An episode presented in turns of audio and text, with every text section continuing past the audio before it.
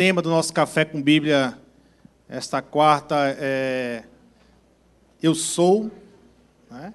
Faz uma alusão a uma frase conhecida do Homem de Ferro, né? que ele costuma de colocar, Eu sou o Homem de Ferro. E, mas o nosso tema do Evangelho Ultimato é redenção. Então a gente vai conversar um pouco mais hoje sobre o que é que o Homem de Ferro tem a ver com redenção redenção, que é ah, um dos principais temas do Evangelho. Quando a gente fala de Evangelho, o Evangelho de Cristo, ah, não tem como você falar de Evangelho sem falar de redenção. É uma palavra bem própria do Evangelho. Né? Mas também nós vamos falar do Homem de Ferro, que surge no universo Marvel como um tipo de alguém que vem para se sacrificar, mas isso é construído. E aí Quanto a isso, eu queria chamar aqui então meus amigos, irmãos em Cristo, a turma da MCU, Alisson Anderson, vem aqui para frente, e mais o Paulo Júnior, que vai então a completar esse grupo. Palmas para a turma aí. Hoje eles estão mais à vontade, porque o intruso Renan, a pessoal da DC não está, então ficaram mais à vontade. Nós vamos bater. Só Paulo né? Só Paulo com essa camisa que até então a gente não está entendendo o tema. Era para ver se todo mundo estava ligado. Certo? Era para ver se todo mundo estava atento. A camisa de Paulo ele destoa, né, com a Marvel aqui. Mas fazer o quê, né? Então vamos lá, gente. E a turma que vai chegando aí. Sim, a, é o café com Bíblia. Então, quem quiser se levantar, pegar um cafezinho ali atrás, tomar um cafezinho, fica à vontade certo? Então a, a nossa quarta-feira é um pouco informal quando se trata de café com Bíblia. Então você pode ir lá, pegar um cafezinho, sentar de novo e a gente vai continuando aqui a conversa. E para começar o nosso tema hoje, para começar a nossa conversa hoje, eu queria então perguntar à turma da MCU algo que me chama a atenção no Homem de Ferro, né? esse personagem de hoje que a gente vai trabalhar. Né? É, de onde que vem essa característica bélica que o Homem de Ferro tem. Veja, eu não sei se vocês têm a mesma a, a mesma percepção que eu tenho quando eu olho o Homem de Ferro. Mas quando eu vejo o Homem de Ferro, o que vem na minha mente é arma, é guerra. É como se fosse uma máquina de guerra. Então, o Homem de Ferro me lembra material bélico, guerra. Né? Então, da onde é que vem essa lembrança? Se, se procede mesmo, Homem de Ferro linkar com guerra e material bélico? Então, boa noite. Falando de redenção, Paulo tem até o final da noite, né, para se redimir e trocar de camisa. Sim. É, o Homem de Ferro, o link dele com guerra é, é natural, porque a Marvel ela é conhecida por, por trazer em seus personagens alguns temas. E o tema do armamento era um tema recorrente na época que ele foi feito. Se falavam sobre isso. Foi em que ano, Alisson? Foi, ah, tu lembra? Você me pegou agora. Não tu lembra? Não, mas antes pode participar. Se você lembrar, em que foi ano? Foi em 1963. 63. Eu é. tinha três anos. Eu tinha três é? anos. Ele surgiu numa revista chamada Contos de Terror, que era muito comum nessa época. Né? Eles, é uma revista que lançavam os personagens e futuramente eles, eles, o personagem ia fazendo sucesso e eles ganhavam a sua revista própria. Né? Em 68 só que ele veio ganhar a revista própria. E é interessante que surgiu é, no tema que era ali meio que na, no início da Guerra Fria, né? que era o tema que era a questão dos mísseis, do, de Cuba, né? e, e o, os Estados Unidos deu aquele boicote, disse que era ilegal quem fizesse alguma, algum tipo de transação com Cuba. E aí meio que iniciou ali a Guerra Fria e aí é, Stan Lee com Jack Kirby, né, foi quem criou o Homem de Ferro. Eles gostavam muito de fazer isso, né, contextualizar o que estava acontecendo ali no mundo. Como a gente viu que o Capitão América era, tinha aquela questão de lutar contra o nazismo. É, o Homem de Ferro veio em resposta a, a, essa, essa, a essa indústria bélica, né? É, que ele, ele é um gênio, né, que criava armas e é, a partir de um acidente, né, que ele que ele e ele foi sequestrado, ele passou, ele viu que as armas dele estavam sendo usadas ali de uma forma meio que para financiar guerras, né, e ele decidiu lutar meio que contra isso, né? mesmo que ele a, a fortuna dele foi construída em cima disso. É, e assim, a questão da guerra é, foi colocada porque não a, a Marvel construía personagens para você não ser tão simpático com esses personagens. Existiam os personagens que eles eram construídos anti-heróis. E o Tony Stark, o Homem de Ferro, ele não foi construído para, ele não foi feito, criado para ser o líder da Marvel. Estava muito longe disso, né? É o dito personagem B ou até C, né? Não tem nada nele no início. A, a sua principal HQ, que é o Demônio na Garrafa, trata de vício, de, de, falta de equilíbrio e ele tem muito link com guerra, com armamento, porque ele ganhou a vida assim, fez sua fortuna assim e, a, a, como Anderson disse, a, a sua criação foi feita para fazer uma crítica a um momento que o mundo estava vivendo. Para quem não lembra um pouco da Guerra Fria, né? Antes falou de Guerra Fria, uma, uma característica marcante desse período era a corrida armamentista, né? Era a, os países então começaram a ter essa corrida com relação a armamento e né, quanto mais você apresentava potencial de arma e de, de, de, de indústria de armamentista, foi um período que as grandes indústrias armamentistas surgiram, né, ou se estabeleceram. É, então foi nesse período, então o Homem de Ferro meio que foi um link do Stan Lee, como é o nome do outro? Jack Kirby, ele era desenhista, né? Pronto. Então foi um link deles com a época, né? Falando com a época. Né? Não sei se tem um pouco de, de, de, de protecionismo americano, né? idealismo ou não, só mesmo se comunicando com a época e é, sempre tem muito presente essa questão do patriotismo americano, né? É, mas eles também não abriam mão da crítica, né? Tipo, Sim. até o Pantera Negra era uma crítica direta, falava, enaltecia o movimento negro, que tinha o nome de Pantera Negra, que não era bem visto por todo mundo, né? A gente sabe como é essa segregação americana. Então, assim, eles Sim. faziam os personagens com um ponto de crítica mesmo. Não era para agradar 100%. Tinha o patriotismo, né? mas não era para agradar todo mundo. Interessante, né? Como o Alisson colocou, é, com relação ao Pantera Negra, né? Como a cultura da época ela, ela, ela influencia. É, e aí não tem como você fechar os olhos para isso. Né? Porque foi, eu acho que foi na década de 60 para 70 que começa muito forte a cultura negra né? nos Estados Unidos. Influencia os quadrinhos e influencia a teologia, porque foi na década de 60 e 70 que surge a, um ramo na teologia chamado teologia negra. Né? Teologia negra, que vai defender que que a ideia de branco de Jesus foi uma, um algo de, de, de, racismo europeu, né? E vai defender um Jesus negro, vai, de, vai defender uma teologia totalmente negra, né? Com aspectos a, a, da raça negra, né? Com alguns teólogos e, e, líderes naquela época, né? Como a cultura da época fala com vários ramificações né? da, da, da época também. Veja, você falou aí, Alisson, é, sobre construção. Acho que em algum momento você falou de construção de herói. Que a Marvel não tinha em mente que o Homem de Ferro seria o, o líder. Né? A Marvel não tinha ideia de que o Homem de Ferro seria o líder quando foi criado o Homem de Ferro. Né? Então, o Homem de Ferro foi construído. Né? A figura de Homem de Ferro, do, do foi construído. Né? A ideia do, do do playboy, né, bilionário, dono de indústria, foi construído. Então, vocês têm como falar um pouco da construção desse... Como é, como é, como é que um Homem de Ferro, que quando a Marvel cria, não tem ideia do potencial do Homem de Ferro, e ela cria, e é um cara, como você colocou, cheio de defeitos, Tony Stark, um cara cheio de, de falta de qualidade. Mas como é que se criou, pelo menos no, no na, na, MCU, no, nos filmes, 11 anos, né? Como é que se cria ao ponto do cara terminar o filme? Aí vai um spoiler, certo? Quem, quem aqui já assistiu o filme? Levanta o braço aí. Ah, quem não assistiu, me perdoe, mas desde o início a gente, vai, a gente disse que a gente vai dar spoiler. Então, como é que um cara sem nenhuma qualificação de liderança termina o filme se sacrificando por todos? Como é que se constrói essa história? Desde o primeiro até chegar ao último, para a gente entender um pouco dessa construção.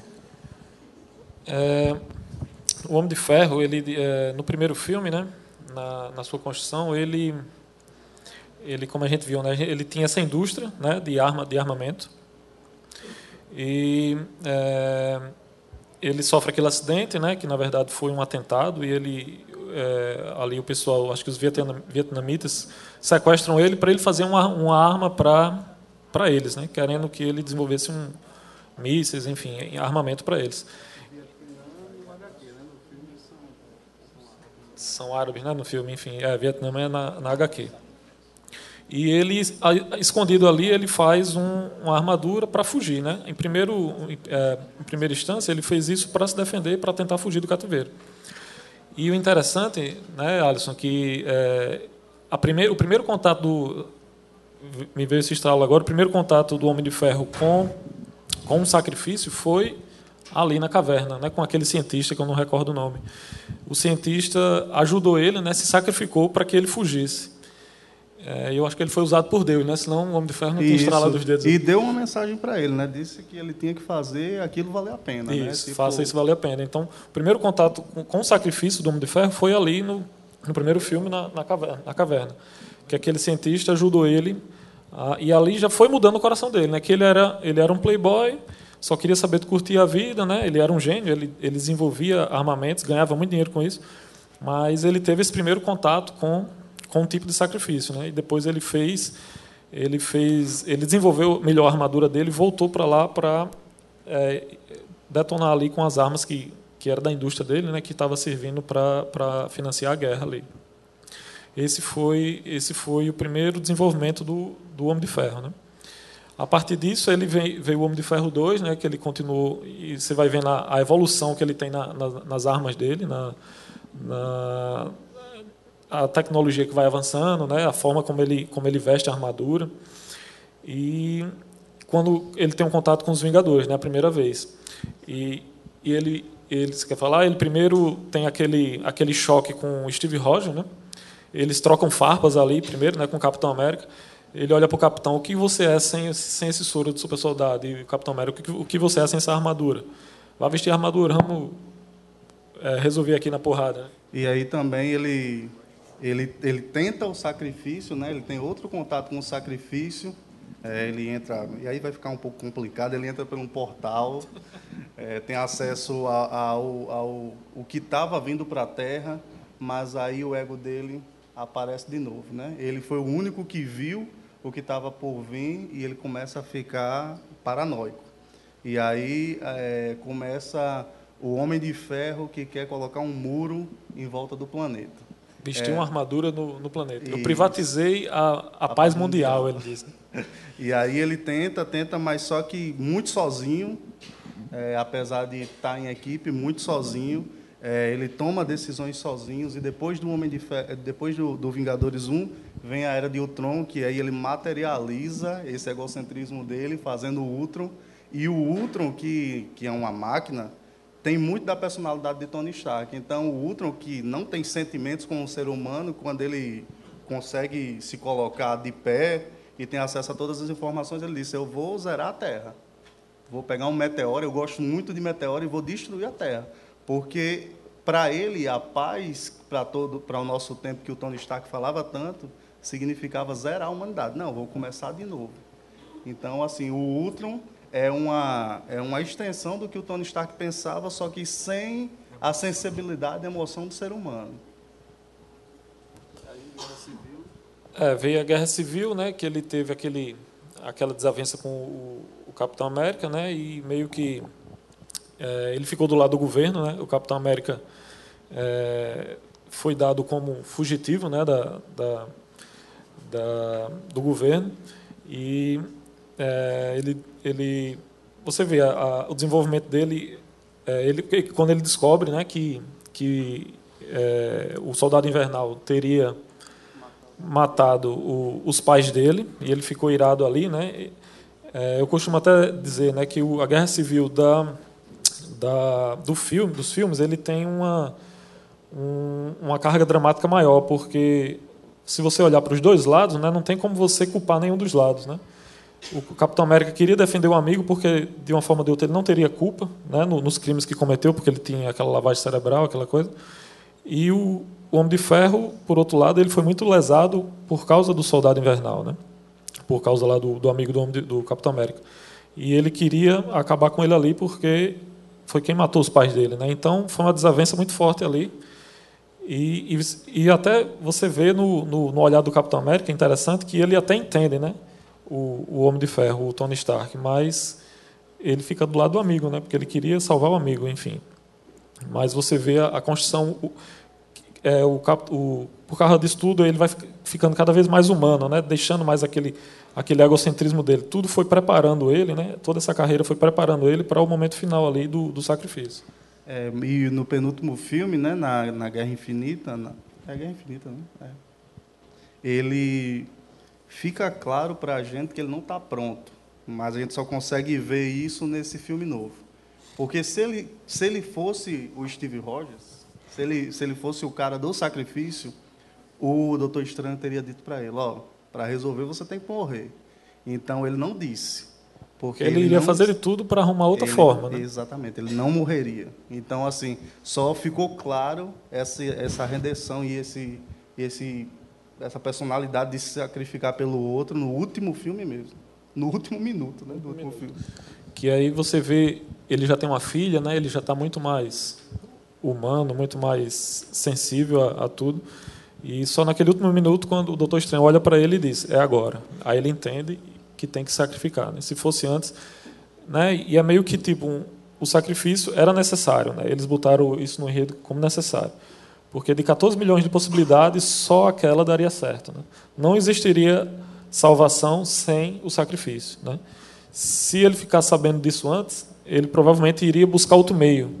Mas não, ele não, nunca iria conseguir se não fosse pelo sacrifício. Show. Eu queria que Paulo nos lembrasse aí um pouco, então, fazendo um link de sacrifício, falando aí de sacrifício, lembrasse um pouco do que foi quarta-feira passada, porque a gente falou de misericórdia. Né? A gente falou de Thanos, a gente falou de misericórdia. Eu queria que Paulo Exatamente. tocasse aí nesse assunto. Semana passada a gente conversou um pouco, bateu um papo sobre a história de Thanos e de como, de como a perspectiva de misericórdia que está envolvida no personagem, de como isso nos afeta e de que muitas vezes a gente tira isso do enredo, da história do personagem e, e transporta isso para a nossa vida prática. E aí os meninos estavam falando aqui dessa preparação para um sacrifício, né? de um homem de ferro que era um anti-herói ou um herói improvável, um personagem B ou C, e ele vai sendo construído. E aí nos lembra muito a, a perspectiva do judeu sobre Jesus. Né? Jesus vem como Messias, como sendo a grande expressão de misericórdia de Deus para o homem pecador, mas para aquele povo, naquele contexto, naquela época não fazia sentido. Eles imaginavam um outro tipo de salvador, um outro tipo de libertador. E aí a gente vai vendo e, e, como o Café com Bíblia vai se construindo. No primeiro a gente falou sobre pecado, e no segundo a gente fala de misericórdia como sendo uma ação de Deus, uma intenção de Deus para redimir esse homem, para chegar hoje no, no terceiro encontro e a gente falar de redenção, falar de sacrifício. E aí a gente vai percebendo, e a gente falou muito disso na semana passada, de que foi uma ação de Deus, de que não houve nenhuma motivação humana, de que o homem não moveu o coração de Deus para que ele fosse misericordioso, e que não havia no homem nada que justificasse Deus se mover em sua direção. Muito pelo contrário, a gente conversou muito semana passada sobre ser uma ação de graça, né? Nesse movimento, nesse espaço de graça, a misericórdia de Deus vai abrindo o caminho para que chegue um momento onde a gente vai falar sobre sacrifício e sobre esse ato de Jesus. E aí é interessante, né? De 14 milhões de possibilidades, só uma salvava. E de tantas possibilidades que o homem tem buscado para se salvar, a história continua sendo a mesma. Só tem uma que dá certo. Continua sendo apenas o sacrifício que pode dar ao homem essa redenção. Só que no nosso caso, nosso personagem é outro, é Jesus. Amém, irmãos. Então, é um sacrifício necessário. Ah, onde é que você sabe que é necessário? Na Bíblia. A Bíblia é a narrativa de Deus sobre a humanidade. A Bíblia é a narrativa de Deus, a verdadeira história do ser humano.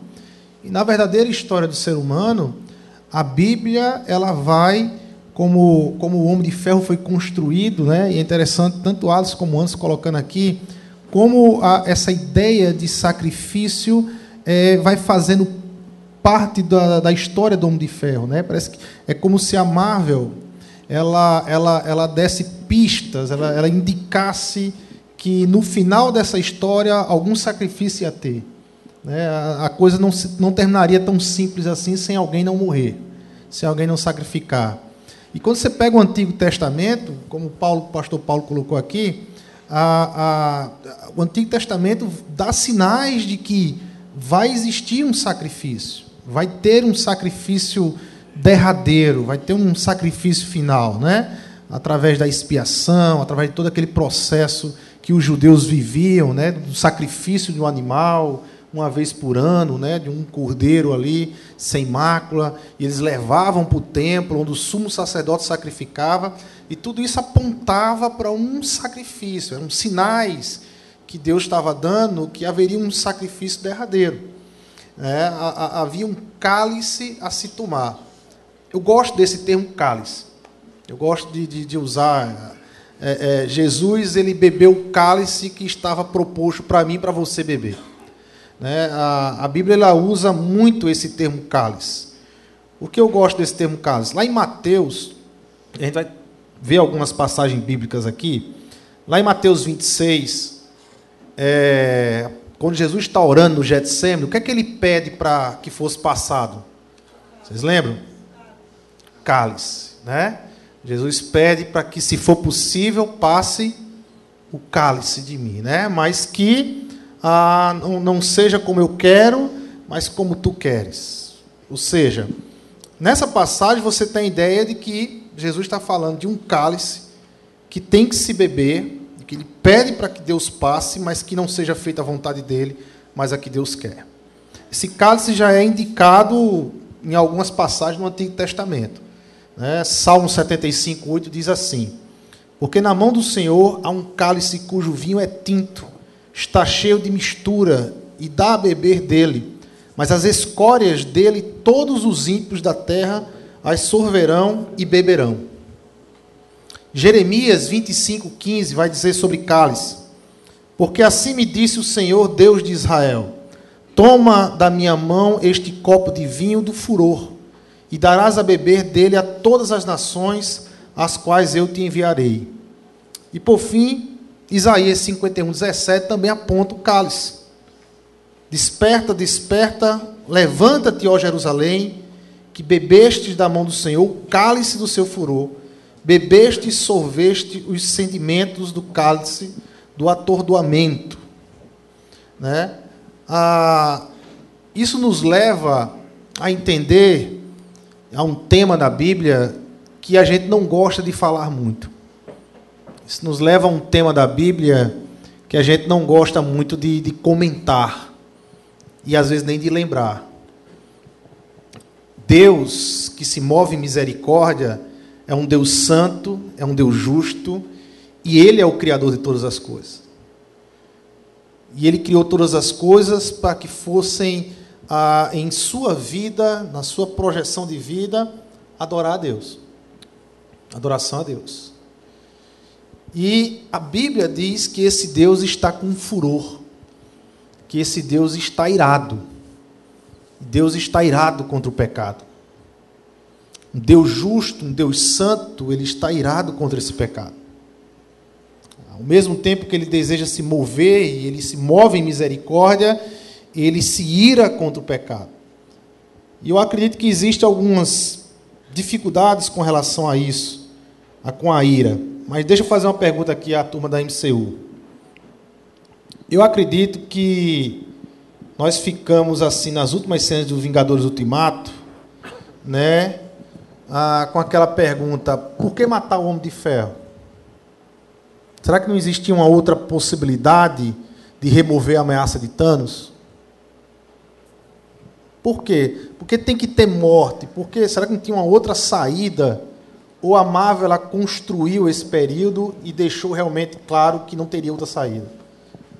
É, eu acho que o sacrifício é o grande exemplo, né? Ele poderia, eles poderiam ter feito outra, outra solução, mas colocar o Tony para fazer esse, esse sacrifício é o link direto com redenção e também é a oportunidade do personagem descansar, né? Quando, quando o Tony Stark morre, que a Pepper chega para ele e diz, ó, oh, Tony, pode descansar. Ela entendeu que ele estava morrendo ali. E essa questão do, da armadura em volta do planeta, da paz, era uma, era uma luta que ele tinha desde o Homem de Ferro 1, que ele vem batendo de frente com essa questão. Então, é, Tony Stark morrer foi um descanso para ele. É, eu acho que assim, no, no filme é, mostra muito bem que qualquer personagem ali estava pronto para o sacrifício, né? É, em, cada, em cada parte, em cada, em cada tempo que, que o personagem teve para ser desenvolvido e, e para. Eu esperava Capitão América. É, uma surpresa. Também. Eu estava entre os dois ali. Eu disse, acho que um dos dois vai morrer. Mas, enfim. É, foi dado pistas também, né, desde, desde o início. A questão do eu sou, desde o início, do primeiro Homem de Ferro, né, quando ele falou, eu sou o Homem de Ferro. Que ali, é, a gente só veio saber depois que ali não estava, essa fala não estava no, no roteiro. Foi, uma, foi, uma, foi um improviso do, do ator. Né? Eu acho que ele foi usado por Deus também, né, Robert Downey Jr., para dizer aquilo ali. E teve tudo a ver com, com, com o que foi desenvolvido depois né, e com o que a gente está conversando aqui. Então, é, parece que todo, todos, todos os personagens ali estavam prontos para morrer, para o sacrifício. Né? Mas é, eu acho que, é, não sei, a gente pode linkar com a Bíblia aí de, de alguma forma, em ver, tipo no Antigo Testamento, né? vários tipos de redenções foram improvisadas para que o homem chegasse a Deus, mas até o, o sacrifício perfeito, que era Jesus. Né? Então, alguém teria que fazer um sacrifício maior. Né? E, e, todo herói também é uma vida de sacrifício. Né? Você, por mais que você não morra para salvar alguém, mas você sacrifica outras coisas. Sacrifica, é o característico, é a característica do herói, exatamente. É uma vida de sacrifício, né? de lutas, de batalhas, de, de deixar a sua vida né, de lado em prol de, outro, da, do bem, de um bem maior de outras pessoas, né? de, um, de, um bem, de uma nação, de um mundo, enfim até o momento chave do, do Homem de Ferro, quando ele entendeu que a missão dele era essa, né? e que é, era necessário, né? não tinha outra forma. E ele, e ele no momento certo, né, ele teve que cumprir o, o que era proposto para ele. Né? É, existe a questão da, da.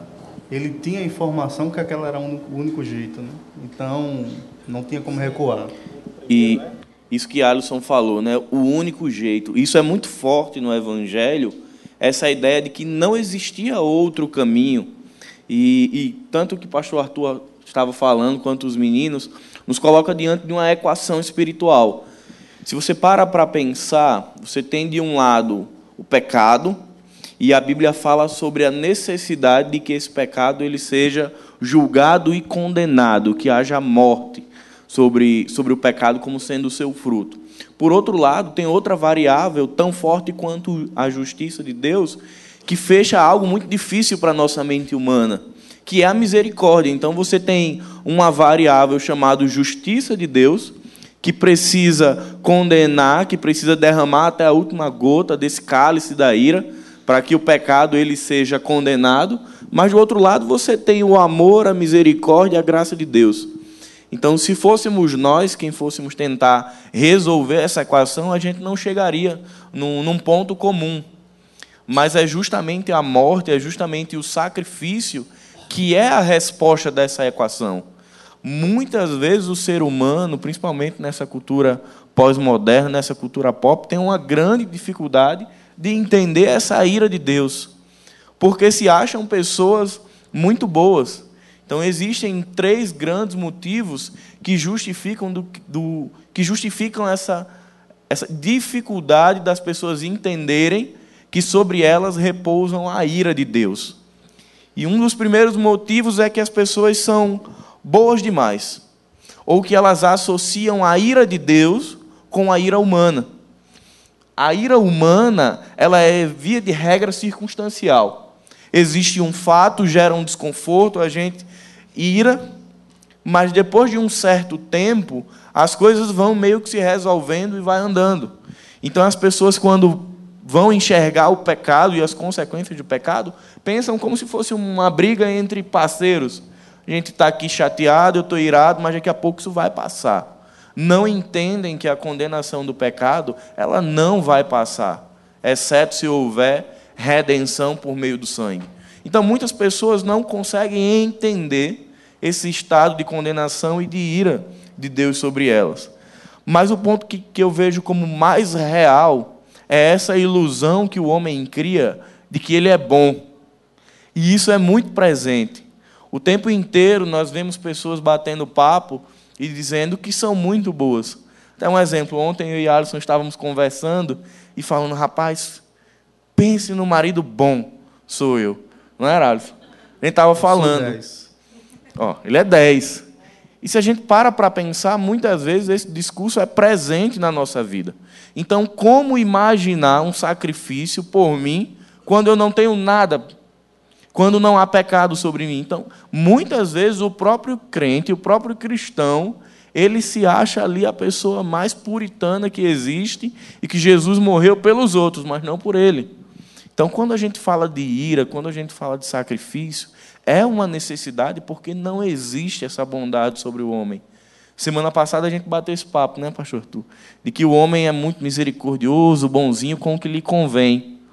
E até a nossa pseudo-bondade, nossas pseudo-qualidades, elas só se aplicam no que nos interessa. Porque o coração do homem ele é pecador, ele é mau. Então a Bíblia, o Evangelho, traz uma mensagem muito confrontadora.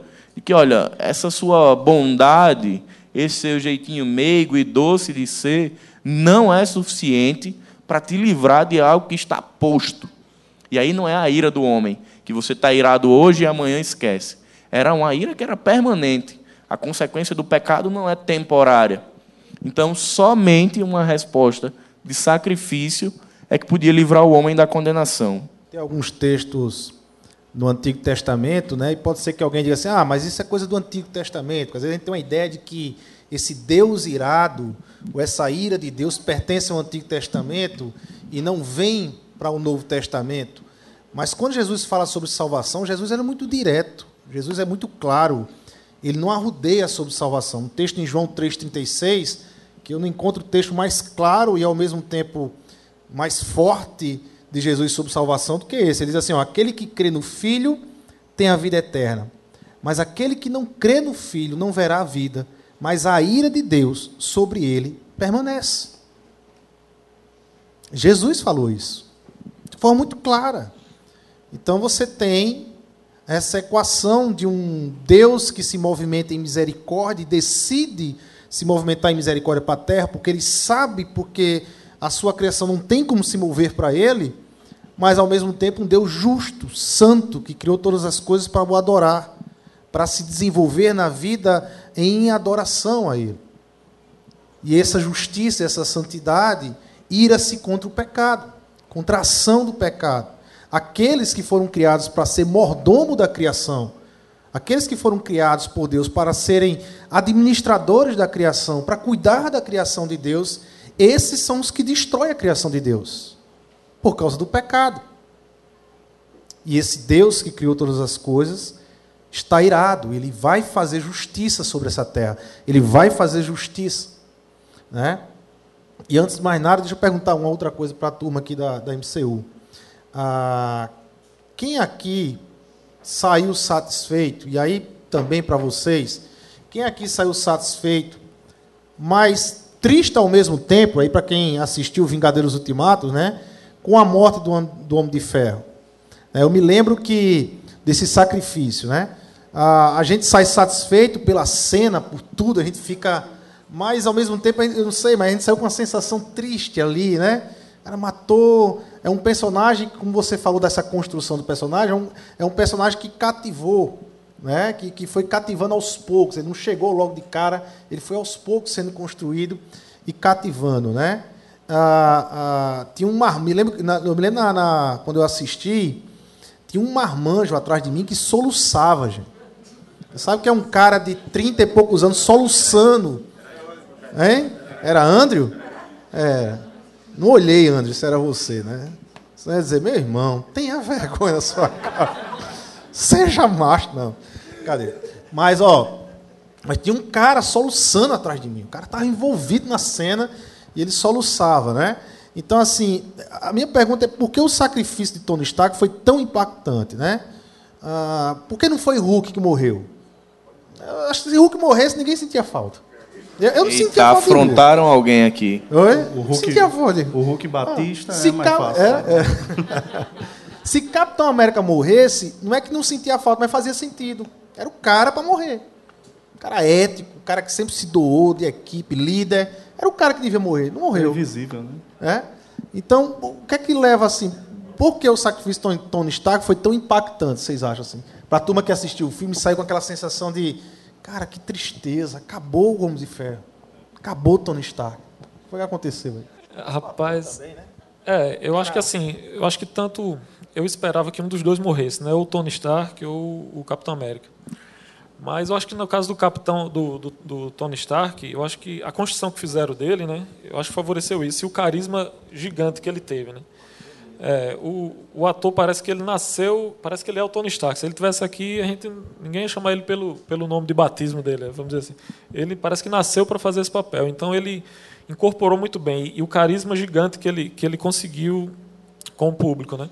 Mas acima de tudo, eu acho que essa construção, né, de um homem egocêntrico que foi aprendendo com suas falhas, né, que foi crescendo o seu caráter, que foi aprendendo com o sacrifício e vendo eh, a necessidade cada vez mais de, de, de fazer grandes coisas por um bem maior, não, não pensando em si próprio. Essa construção, né? Entanto que era o único que eu acho que, quer dizer, outros tinham filho também, mas até uma filha deram para ele, né? No final, para ser mais impactante a morte dele, né? Poxa, porque o o Hulk não morreu, que está sem filho, ou então o Capitão América que que já era um homem fora do seu tempo, né? Então, para dar uma carga dramática muito maior, essa construção acho que favoreceu muito mais, né? A falta que ele vai fazer daqui para frente, né? Tanto por causa do carisma, tanto que a gente conversa agora. E agora, o que é que a Marvel vai fazer para poder nos prender por mais 10 anos, né? Porque o Homem de Ferro era o símbolo da, da, dessa era da Marvel, né? Então ele vai fazer uma tremenda falta daqui para frente, né? O que, é, é tanto que a gente está preocupado o que danada a Marvel vai conseguir fazer para nos manter tá presos. tenso, tá A gente tenso com tenso. isso. É, eu assisti o filme, aí minha esposa olhou para mim e disse, eu não acredito, Alice. Não acredito que você está emocionado, a gente casou, você não se emocionou. eu disse, Lavínia, eu conheço você há sete anos, o Tony Stark conheço há mais de 20. Então, me deixe, me deixe me emocionar aqui, mas assim, É mais a antiga, a dor, né? relação é mais antiga. Faz precisa, sentido. precisa respeitar um pouquinho, né? Interessante a a questão do, do, do hiato que fica, que o, o trailer do novo Homem-Aranha, ele começa nesse hiato, né? O que é que vai ser sem ele, né? Começa olhando para a imagem do... do Ele virou um símbolo, né? É, tipo, sem esperança, né? O que, é que a gente vai fazer agora sem, sem o Tony Stark? E um- uma coisa legal que liga, um, liga uma luz de alerta é porque, de fato, a gente se envolve com filmes, seja, seja com os Vingadores ou outros, outros filmes, e a gente vai comprando a ideia dos personagens e, e tem toda a ideia do romantismo que ninguém pode morrer no final, né? O ideal é que todo mundo sobreviva para continuar a história, mas me chama muito a atenção de como a dramaturgia ela nos prende, ela nos envolve e ela nos muda. E aí me faz pensar como muitas vezes, enquanto cristão, nós temos dificuldade de sentirmos esse mesmo calor, essa mesma volatilidade de emoções em relação ao sacrifício de Jesus. E às vezes a gente pensa, será que meu coração é duro? Eu choro num filme e eu sou do que choro no filme. Anderson. Até com propaganda eu choro, sou fácil. E porque às vezes a gente olha assim para a história de Jesus, percebe que aquilo foi conosco, por nós, e a gente não consegue se envolver. E aí tem muito a ver com quanto a gente conhece da história. Porque se você pega alguém que não conhece a história e bota lá em Vingadores Ultimato, ele não vai chorar quando, como, quando o Homem de Ferro morrer. Porque ele não conhece a história. Então, muitas vezes, o nosso coração fica insensível à narrativa de Deus, porque nós também não conhecemos a história. É como se fosse alguém que foi colocado lá no último filme. Então, quanto mais a gente se envolve, quanto mais a gente bebe dessa fonte, mais o nosso coração vai ficando sensível. E não no sentido de emocional, mas de sensível àquilo que a palavra ensina. Então, liga uma luz de alerta e dizer: olha, eu preciso conhecer de tamanha forma esse, esse universo bíblico, essas escrituras, para que meu coração esteja quebrantado para ser mudado por ela. Interessante a questão da narrativa, né? Dessa questão que nos prende a, a narrativa e de não conhecer as escrituras, porque foi, foi uma pergunta que foi feita no primeiro café com Bíblia aqui do Timato, né? Por que Jesus teve que morrer? Uma pergunta, mais ou menos a pergunta é essa. Por que havia necessidade dele morrer? Por que Deus não podia salvar de uma outra forma? E é uma pergunta justamente por desconhecer a narrativa das Escrituras. Né? É, porque tinha um cálice de ira se beber. Porque tinha um Deus irado que vai fazer justiça sobre o pecado e a justiça tinha que cair sobre alguém. Ah, na verdade, a justiça de Deus e a ira de Deus estava preparada, o cálice estava para a gente beber. Quem tem que beber esse cálice da ira de Deus era eu e você, meu irmão. Mas alguém bebeu no seu lugar. Alguém bebeu no nosso lugar. Mas quando a gente não sabe da história e a gente não sabe da narrativa, a gente passa pelo sacrifício de Jesus e pela entrega de Jesus sem se emocionar, sem ser tocado, porque parece que é uma coisa distante da gente. A gente perde a dimensão é? do que foi salvo. Então, a gente isso. falou sobre isso semana passada. Algumas pessoas pensam que a morte de Jesus nos livrou de uma pequena coisa, de um pequeno tropeço. Ah, eu iria cair, ia ter alguns arranhões. Jesus me livrou de uma pequena queda. Mas não. Quando a gente se aproxima das Escrituras, a gente percebe a dimensão de onde a gente estava envolvido. A gente descobre onde que a gente estava. E, e existem alguns provérbios populares, e aí eu concordo muito com eles, que só sabe o valor das coisas quem já perdeu. Então é quando você entende onde você estava, que você tem dimensão do privilégio que é fazer parte de uma comunidade chamada igreja, fazer parte de um povo chamado igreja. Se eu não tenho dimensão de quem eu era e de onde eu estava, isso aqui é muito simples. Mas quando eu sei para onde que eu estava indo, e do que o sacrifício de Jesus significa na minha vida, isso me leva a um comportamento de gratidão todos os dias. E ser igreja, assim como o, o, o Homem de Ferro diz, eu sou, dizer eu sou igreja, eu sou discípulo, passa a ser muito forte, porque eu entendo de onde eu ia. Mas se eu não conheço a Escritura, não sei para onde eu ia, parece que eu só me aglomero com a comunidade. E aí a gente tem a, a o, a ideia do impacto que os primeiros discípulos de Jesus tiveram naquela época. Eu faço esse link com o impacto a, a forma como o homem de ferro se sacrificou. E como foi impactante para mim, porque realmente eu achava que ele ficaria. Eu achava que teria outros nomes que não faria falta ou faria mais sentido se sacrificar. E aí a, a, fica, a gente fica pensando como foram os primeiros discípulos com o sacrifício de Jesus o impacto dos primeiros discípulos com o sacrifício de Jesus. Veja, Jesus faria falta para os discípulos? Jesus fez falta? Claro que sim.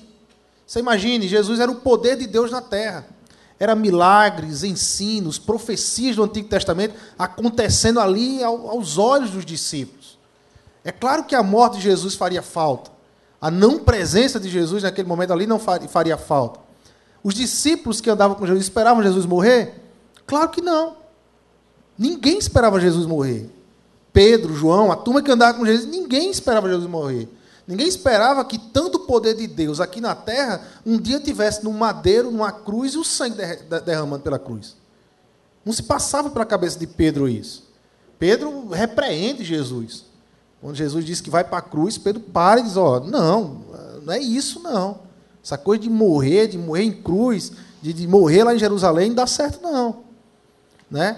Então, a, a, a morte de Jesus, né, guardada as proporções com o homem de ferro, claro, mas a morte de Jesus, em sua narrativa, ela, é, ela, ela foi impactante, impressionante e ela foi também surpreendente. Ela foi surpreendente. Ela prende a gente. Quando você está na narrativa, lendo as Escrituras, ela lhe prende. Né? Quando você vê o personagem, Jesus, o Filho de Deus, e a narrativa, e como ele, como ele enfrenta as trevas aqui na terra, uns milagres, libertando pessoas endemoniadas, dando esperança a pessoas que estavam à margem da sociedade, ensinando sobre o reino, como Jesus faz o um enfrentamento das trevas aqui na terra, porque o reino de Deus chegou aqui na terra, ah, você, você se apaixona por esse Jesus. Né? Você fica. E, e de repente você chega à grande cena que é o sacrifício de Jesus. Ele vai para a cruz. Ele vai morrer. E eu só sei a necessidade dele morrer se eu sei que tem um cálice para beber. Se eu não sei a narrativa do cálice, se eu não sei que existe um Deus irado, ah, e eu menosprezo isso, né, eu diminuo o pecado e a ação do pecado, eu tento diminuir esse pecado aqui na terra, eu não vou entender o sacrifício de Jesus. Ou não vou entender a profundidade desse sacrifício de Jesus. O significado real desse sacrifício de Jesus por mim. E aí eu queria fazer uma colocação, porque. E aí foi uma colocação de uma sensação que eu, que eu tive depois do filme.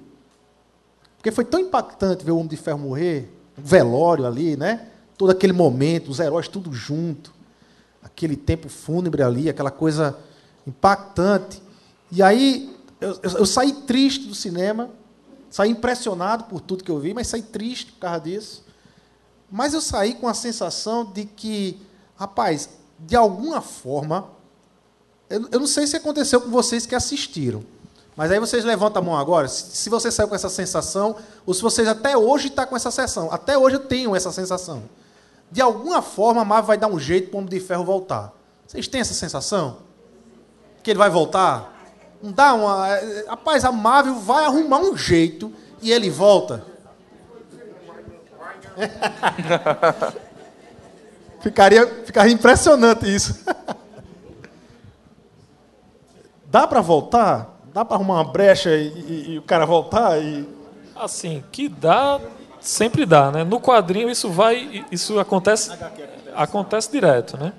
É, por exemplo, há pouco tempo quem estava morto era o Wolverine. Aí já tem uma revista agora que lançaram mês passado nas bancas, o Retorno do Wolverine. Porque vende, né? Aí eles precisam vender e faturar, né, a Marvel. Mas, enfim, eu acho que na, é, possivelmente no, no, nesse universo cinematográfico isso não vai acontecer, eu acho. Né? Tomara que não. Porque isso meio que quebra um, toda uma convicção que foi passado para nós, né? que era necessário o sacrifício. Né? Porque senão vai ficar um negócio banal, né? Vai, a Marvel vai perder credibilidade, o cinema vai perder, perder credibilidade com isso. No quadrinho é um pouco diferente, né? Há muitos anos, né? Imagine aí manter toda essa narrativa de herói, de mortes e durante, sei lá, desde da década de 40 que, que esses, esses personagens vêm sendo criados e, e feito história, né? É um pouco diferente, é uma mídia um pouco diferente, mas eu acho que no cinema ele pode voltar e a gente acredita nisso, né? Que ele vai, que ele pode voltar de uma forma diferente, às vezes como holograma, né? Ele foi dado é, uma inteligência artificial, né? Não tem o Jarvis, que depois é, virou a sexta-feira ali na, na própria armadura. Talvez ele volte como uma inteligência artificial, ajudando ali o Peter Parker, né? Que que, era, que ele estava mentorando ele e tal. Enfim, alguma coisa dessa dessa dessa natureza. É, eu só torço para não voltar. Tomara que vocês estejam errados. Estraga. Estraga tudo. E é, é interessante como, como é difícil para a gente lidar com essa ideia de que a morte pode trazer alguma solução. Via de regra, falar em morte gera muito desconforto. E, e são poucas as culturas que vão enxergar algo de bom em uma morte. Seja ela de, de alguém que você ama muito ou de alguém que você não conhece. Então, é natural que a morte traga um sentimento de pesar muito grande e de finitude. Só que quando a gente fala da morte de Jesus, isso é completamente diferente. O Marcelo até brincou, né? Não, terceiro dia o capitão de ferro, capitão de ferro, o homem de ferro vai voltar. Essa é a camisa dele. É, mas tem outra pessoa, viu aqui? Vocês viram não, né? Tem outra pessoa, não vou, não vou entregar não. Eita. Já olharam, viu? Já olharam. Então, essa ideia é muito difícil, diferente do, do Homem de Ferro, que tem essa lacuna ainda: será que ele volta? Será que ele não volta?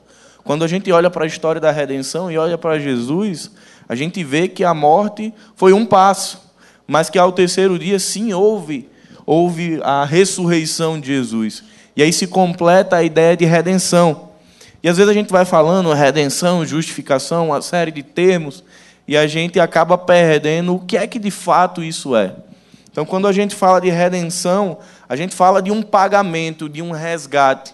Então, imagine que, que você tinha uma grande dívida, e isso não é fruto da imaginação. A Bíblia vai falar que existe um escrito de dívida do homem para com Deus. E esse escrito ele só vai crescendo com o pecado. Então nós não tínhamos a menor condição de chegar e quitar. Não dava para fazer empréstimo, não dava para fazer boas obras, a ponto de juntar algo e dizer: olha, Deus, está aqui, eu estou pagando minha dívida, estou livre, me dá aqui minha carta de liberdade, minha alforria, eu vou embora. Então é Jesus, por meio da cruz e da ressurreição, que efetua de fato e de verdade a redenção. A gente até algumas semanas atrás a gente falou sobre isso na mensagem, sobre a ideia de quando Jesus fala tetelestai, quando ele diz está consumado ou está pago. Imagine que é o seu recibo que estava ali com, com uma dívida gigantesca, alguém foi lá, pegou de você, pagou e disse: Olha, vai, está pago.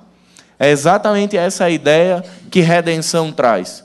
Então, depois de falar de um homem que é pecador, que é caído, de um Deus que é misericordioso, que se move em direção ao homem, a gente chega aqui no ápice do Evangelho, no momento em que Cristo se sacrifica por nós, ressuscita ao terceiro dia, e agora, por meio da morte, nós temos vida. E o convite do Evangelho é esse. Antes do convite para a vida, o Evangelho convida a gente para a morte. Então, se para as outras culturas morte não tem muito sentido, para a nossa realidade de cristão, a morte faz muito sentido. Aliás, sem ela, nada teria sentido. Sem a morte de Jesus, não teria evangelho, não teria redenção. Então a gente precisa observar na cultura e perceber que em alguns momentos ela vai sinalizando essa ideia e de que a morte só traz prejuízos, mas quando a gente olha para a Bíblia e para o sacrifício de Jesus, a gente lembra de um resgate, de um cordeiro que se entregou, um cordeiro santo, que deu sua própria vida para que hoje a gente tivesse aqui. E aí isso nos faz herdeiros, co-herdeiros de tudo aquilo que Jesus conquistou na cruz. Então, isso nos permite pensar a morte de uma maneira completamente diferente. Mas na morte, Jesus foi pago um preço que eu não podia pagar. E não foi porque eu era bom, não foi porque eu merecia, foi porque ele quis pagar. E foi necessário morrer. Marcos 10, 45 vai dizer: Pois nem mesmo o filho do homem veio para ser servido, mas para servir dar sua vida em resgate por muitos. Então, olha como o evangelho ele traz um contrassenso para a cultura. Né? É, esse domingo o pastor Marcelo falou sobre consumismo, entre o consumir e o servir. A gente está o tempo inteiro querendo consumir algo, às vezes até a igreja. Mas o Evangelho nos chama a uma dinâmica de servir. Jesus vem como servo, como o Antigo Testamento, Isaías o apresenta como servo sofredor, então ele vem como uma expressão de serviço, de amor. E aí, esse mesmo Evangelho, depois que nos redime, ele nos convoca também para se envolver na missão. E aí é diferente do cinema. No cinema eu vou ver, mas a missão é dos Vingadores. No Evangelho, nós entramos no bonde. Nós somos alcançados pelo Evangelho e nos envolvemos com a missão da igreja e com a missão de Deus aqui na terra. Quem aqui já comprou sabonete Protex por causa dos 99,9% que eles combatem as bactérias? É, se entrega, gente. Protex. Combate 99,9%, fazendo aqui um mechan da Protex. Pedi até aí uma, uma oferta para a construção do templo, pessoal da Protex aí. Né? Mas, assim, para agradar a Deus, para se unir a Deus, para se religar a Deus, 99,9% não serve. Não serve. Vocês entendem a, dificuldade da gente se religar a Deus por si só? Se você cumprisse 99,9% da lei, não servia. Não servia. Por isso que lá em Gálatas o apóstolo Paulo ele fala algo com relação à lei e com relação a Jesus. Algo interessantíssimo que a gente precisa entender. Ah, Cristo nos redimiu da maldição da lei, quando se tornou maldição em nosso lugar Pois está escrito: Maldito todo aquele que for pendurado no madeiro. Diz Paulo lá em Gálatas 3,13. Ou seja, a lei de Deus ela é santa, ela é justa, porque ela expressa o próprio Deus. Deus que, que dá a lei, ela expressa o próprio Deus. Então veja, a, essa lei se tornou uma maldição. Não que ela seja maldita, mas ela se torna uma maldição por quê? Porque ela vem para pecadores. Porque ela expõe, ela, ela, ela deixa muito claro a, nossa, a nossa debilidade de se ligar a Deus. Ela expõe e deixa muito claro a, a, a nossa impossibilidade das, de, por si só, em nossas forças, se religar a Deus. Porque a lei é perfeita. Porque a Bíblia diz que mesmo que eu cumpra 99,9% da lei e faltar 0,1% dessa lei, eu, me, eu, eu, eu, estou debaixo de uma maldição. Então, qual, qual foi o resgate? Que resgate foi? Jesus pagou um resgate. Ele nos redimiu, ele nos resgatou. Ele nos resgatou de quê? Da maldição. Da maldição que estava sobre nós. Né? Tem um texto lá, depois vocês leem em casa, para vocês terem ideia. No Antigo Testamento havia uma relação com Deus estabelecida de, de bênçãos e maldição. E a lei ela é descrita em Deuteronômios 28. Chegar em casa, você lê Deuteronômios 28. Você vai ver todas as bênçãos e depois você vai ver todas as maldições de quem não cumprir a lei. E no final, que você terminar todas as maldições, e olha que é muita coisa, você vai lembrar do Evangelho, do que Cristo fez por você, e não tem como você dizer, Senhor, eu sou grato demais ao Senhor. Eu sou grato demais. Porque é, é, é, é, ele, ele, ele tira essa, essa maldição. Né? Não, não é que a, o propósito principal da lei não era nos amaldiçoar. Paulo depois ele vai entender isso.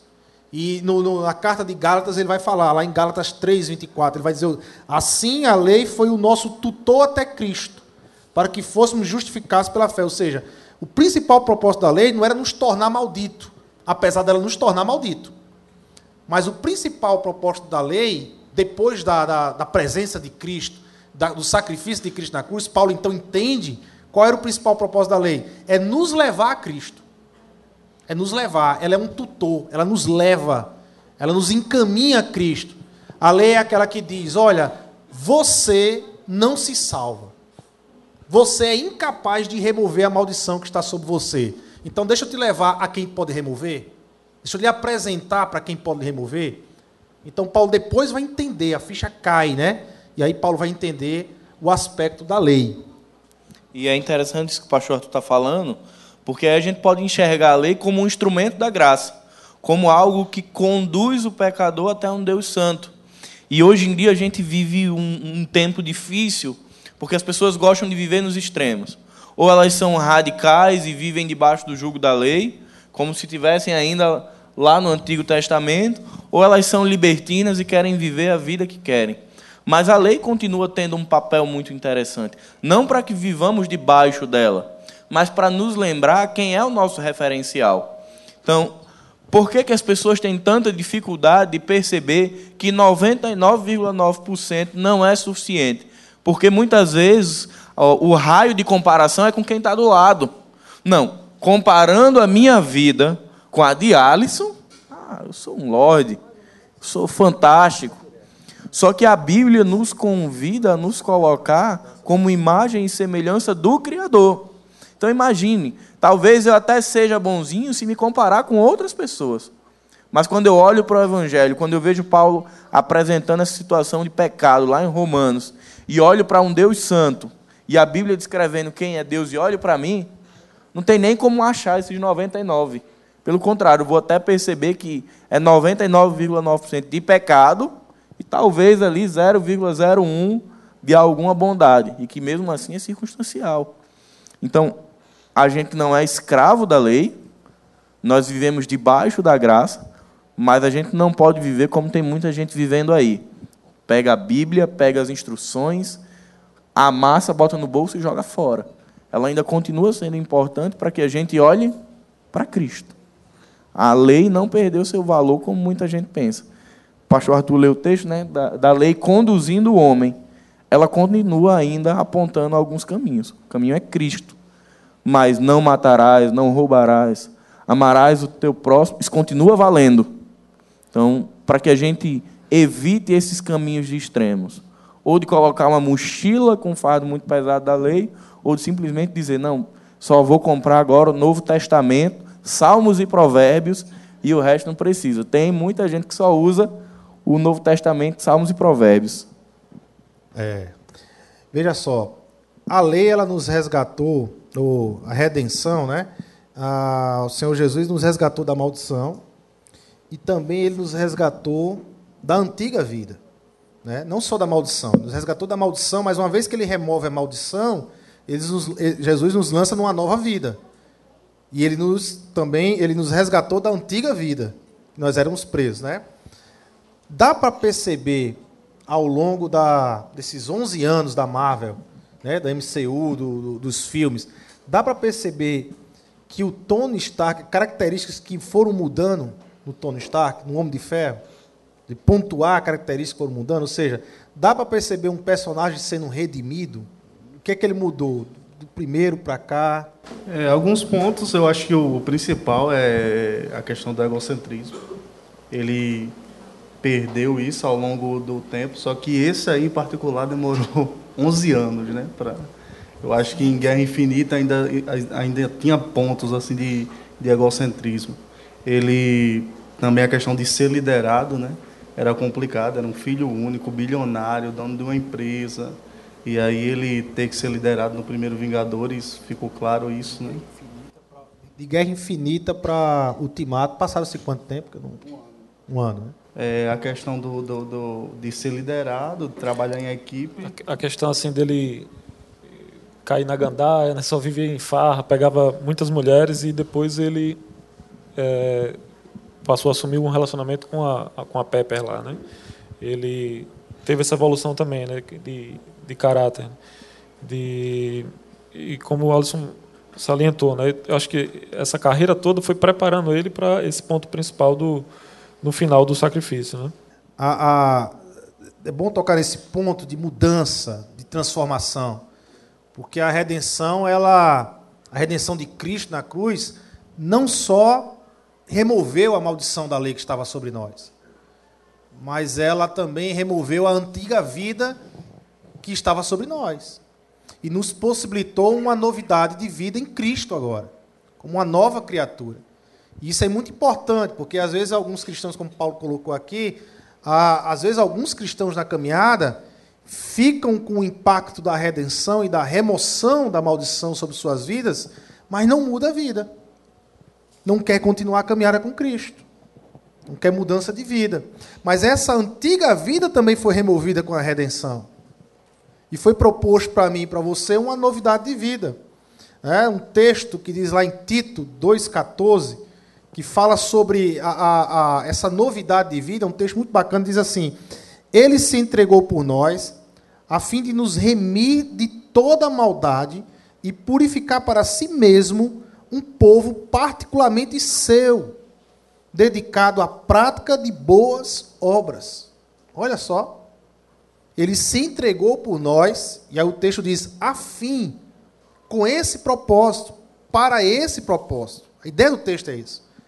Para que propósito? de nos remir de toda maldade e purificar para si mesmo um povo particularmente seu, dedicado à prática das boas obras.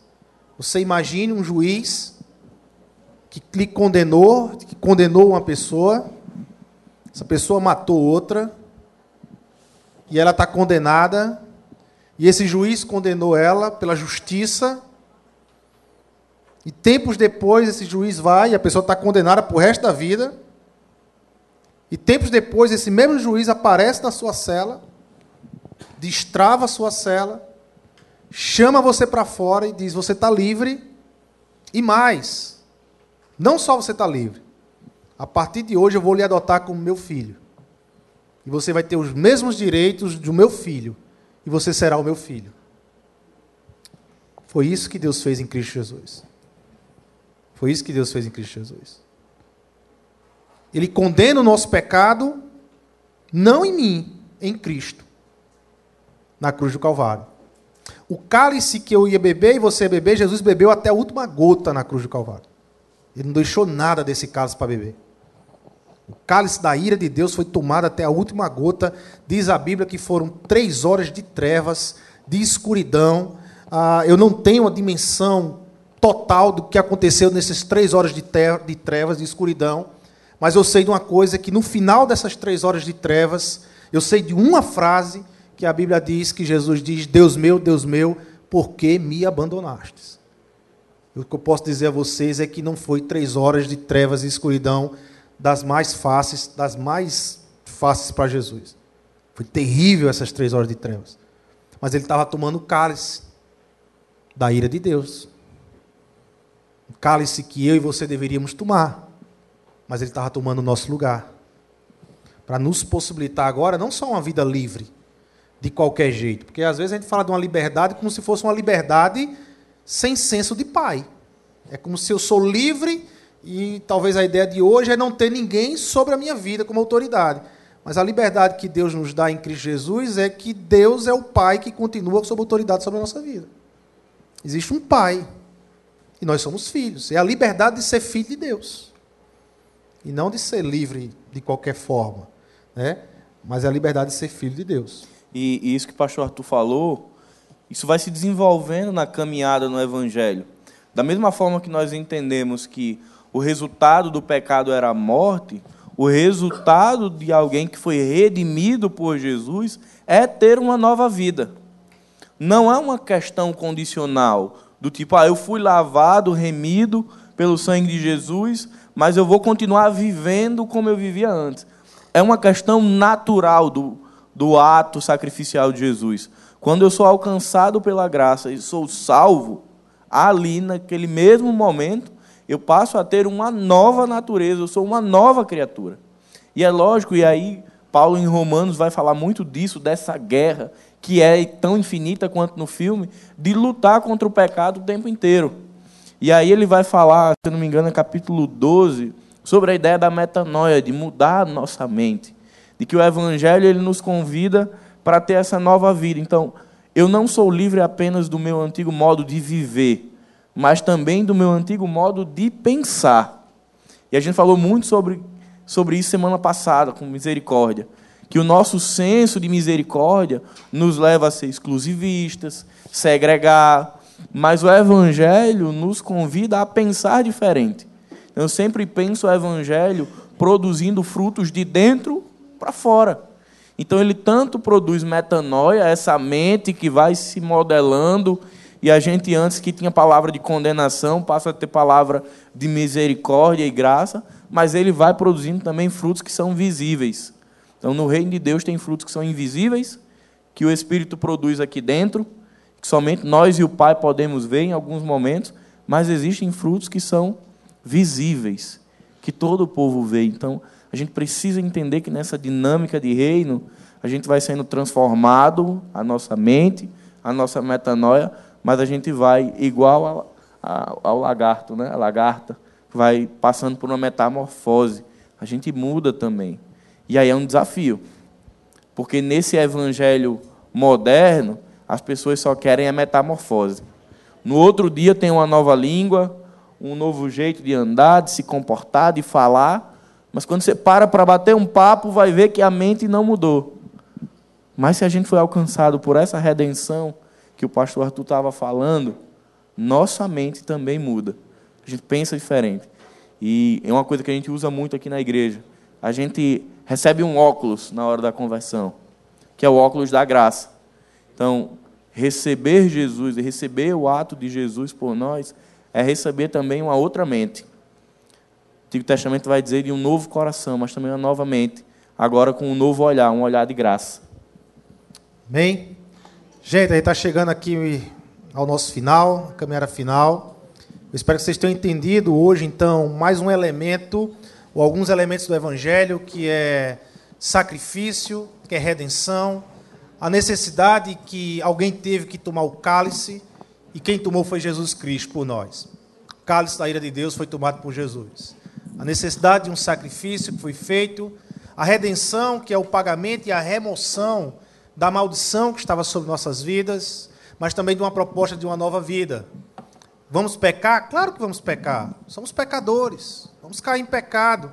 mas todas as vezes que pecamos, tendo o Espírito Santo de Deus, o Espírito Santo de Deus acusa a nossa consciência de que pecamos, e aí na mesma hora nós clamamos, não pela lei, porque a lei é aquela que nos mostra que pecamos, mas clamamos pelo Evangelho, clamamos pelo sacrifício, pela redenção de Jesus. Lembramos do Evangelho, do que Jesus fez por nós, nos arrependemos e continuamos a caminhada com Jesus. É assim que, que acontece. Agora o Evangelho está imprimido aqui, ó, aqui, no coração. Então toda vez que eu caio em pecado, o Espírito Santo automaticamente na minha vida vai fazer me lembrar do Evangelho. Alguém se sacrificou por você. Alguém já pagou isso. Arrependa-se e continua a jornada com Jesus. É assim que acontece na vida do cristão. Amém? Próxima quarta a gente encerra nosso café com Bíblia. Tema Evangelho Ultimato. E o tema da próxima quarta é Endgame. Certo? Fim de jogo, jogo final, acabou. Tá certo? E aí a gente vai falar de glorificação, de novos céus e nova terra. Nós vamos falar de ressurreição nós vamos falar daquilo que é a proposta final de Deus para todos nós. Tá ok? Vamos orar e agradecer a Deus. Senhor Deus e Pai, nós queremos te agradecer por tua bondade, por tua misericórdia e pela redenção, Senhor. Somos gratos ao Senhor porque o Senhor removeu a lei, Pai, mas removeu aquilo que nos tornava maldito, aquilo que nos afastava do Senhor. O Senhor removeu, Pai amado, de nossas vidas e possibilitou que a gente se religasse ao Senhor, que tivéssemos vida agora na tua presença e presença eterna, Senhor. Nunca mais nos apartaremos do Senhor. E não é por obra nossa, mas obra tua, Senhor. E nós somos gratos a ti, Senhor. Gratos por isso. Nos permita, com o Espírito Santo de Deus que habita em nós, a vivermos o melhor para o Senhor. Somos limitados, temos nossas lutas, nossas dificuldades, mas nós queremos dar o melhor para o Senhor porque nós reconhecemos de fato e de verdade o que o Senhor fez pelas nossas vidas naquela cruz, Senhor. É em teu nome, Jesus, que nós oramos, te agradecendo. Amém. Amém.